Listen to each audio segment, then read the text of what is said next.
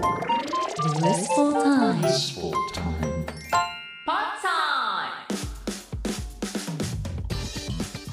こんにちは。小林拓一郎がナビゲート ZIPFM Blissful Time。ここからは Pod Time。いろんな歴史を駆け足で振り返りご紹介しています。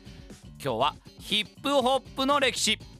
まずヒップホップとは大きく4つのカルチャーで構成されたものっていうお話です。ラップブレイクダンス DJ プレイ。グラフィティこの4大要素なんですね。他の音楽のジャンルと比較して珍しいのがヒップホップにはちゃんと誕生日があるんです。いつかっていうと1973年の8月11日。生誕の地もはっきりしています。ニューヨークのウエストブロンクスのモーリスハイツ地区。セジウィック通り1520番地にあった公営住宅の中の娯楽室です。ここで行われたパーティーがヒップホップの誕生なんですね。まあ、ここまで起源がはっきりしている音楽ジャンルも珍しいんですけれどもということは生みの親もいるわけです。DJ クールハークというジャマイカからの移民でいわゆるその場を音楽で盛り上げる DJ なんですがジャマイカってことでレゲエルーツなどででかいサウンドシステムを持ってきて爆音で音楽をかけてたわけです。そしたらファンクミュージックなんかでも歌のない箇所ブンブンブンブンブンって言ってるようなこのビートだけリズムだけのところに若者たちが熱狂してるわけです。おやおやと。普通は歌入りの音楽っていうのは歌があってサビなんかで大盛り上がりするんだろうけどでもう一回このブンブン言ってる歌のないところだけをかけてみようか。また盛り上がる。じゃあこの盛り上がる部分だけを切り取ったらいいんじゃね？そのためにはレコードが2枚いるよね。2枚同時に回すのにターンテーブル2台必要だよね。でうまく2枚のレコードの美味しいとこつなぐのに真ん中にミキサーがあったら便利だよねっていうことで今世の中に出回っているターンテーブルが出来上がったわけです。で大事なキーワードブレイクビーツ。この若者たちが熱狂した美味しいとこ取りの音やリズムのことをこう呼ぶんです。でこのブレイクビーツに合わせて生まれたダンスが頭や肩でぐるぐる回るっていうブレイクダンス。ここまで聞いてあれ？ラップは？ってなりますよね。そうなんです。最初はラップっていうのはなかったんです。まあなかったっていうと語弊があるかもしれませんけどもいわゆるラップっていうのはヒップホップカルチャーの起源ではメインのものではなかったんですね。あくまでもブレイクビーツを織りなす DJ が主役であってその DJ の横でフロアの人たちを盛り上げる役としてマイクを握った MC がいた。その MC たちがブレイクビーツに言葉をなして「 Yo yo yo お前らいけるか？ Put your hands up」みたいなことを言っていたのがラップの起源なんです。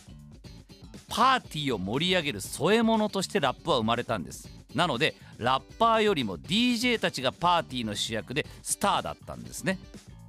ではこのアナログのレコードの美味しいとこじゃあどうやってうまくつなげたのかって話なんですが画期的な方法を見出した DJ がいました。それがグランドマスターフラッシュという人物。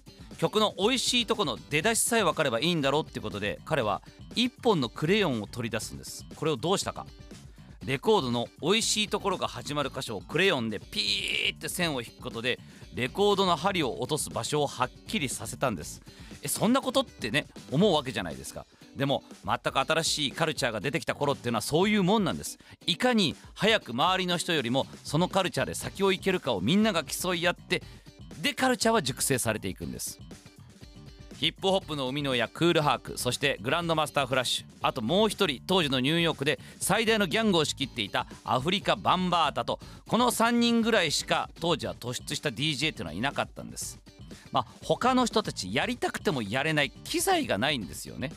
しかしその DJ という憧れの職業がある年急激に増えました。それが1977年です。なんででしょう？1977年の夏ニューヨークで大停電が起きたんです。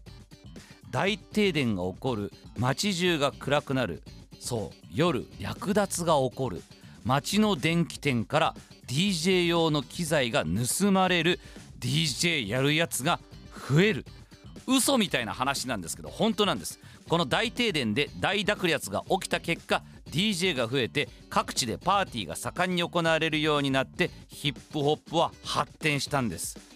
もう文化っていうのは皮肉なことなんですけども予期せぬことで大きな発展を遂げたりするんですね。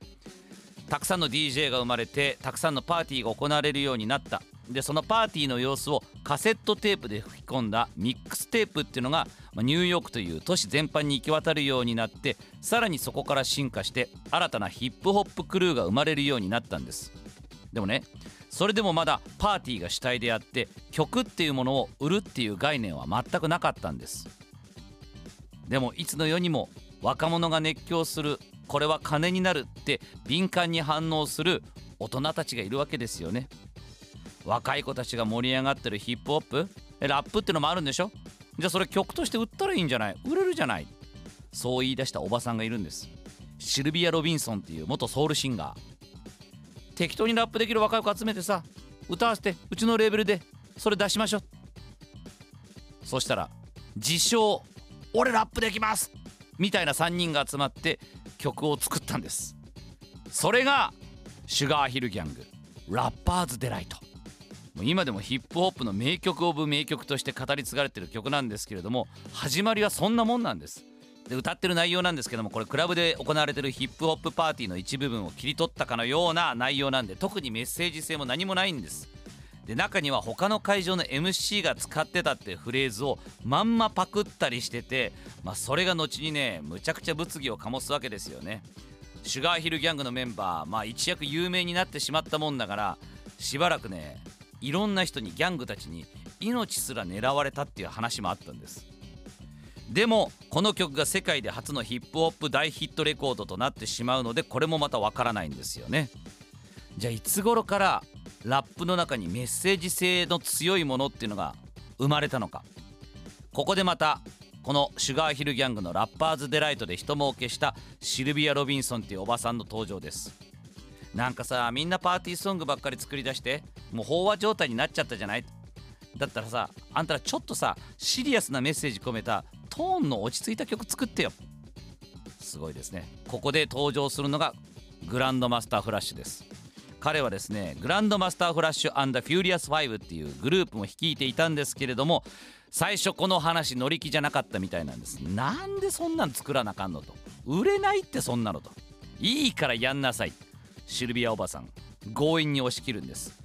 でいやいや作ったのが「The Message」この曲内容としては彼らが住んでいるゲットと呼ばれる貧困地域の実情を、ま、見たまんまそのまんま述べているっていうちょっとジャーナリスティックなものなんですが、例えば窓は割れてる階段で人が倒れてるネズミはたくさん出てくるそれでも誰も気にしない俺はここを出ていきたいでも出ていく手段がないんだ。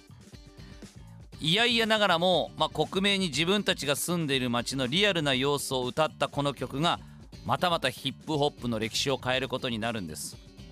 聞いた若者たちが「うわーなんだこれ俺たちの歌じゃねえか。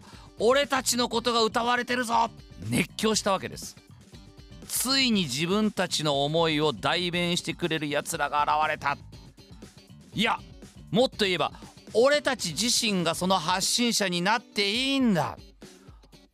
まあまあすごいこう雑な言い方になっちゃいますけど音楽的な素養がなくてもメッセージ性さえあればラップができれば俺たちだってスターになれるんだ。そういうツールを見つけたわけですよね。ここから80年代90年代0年代2010年代そして現代へとどんどん進化を遂げていくヒップホップ。今日はこの創世紀の物語をお話ししました。ではまた。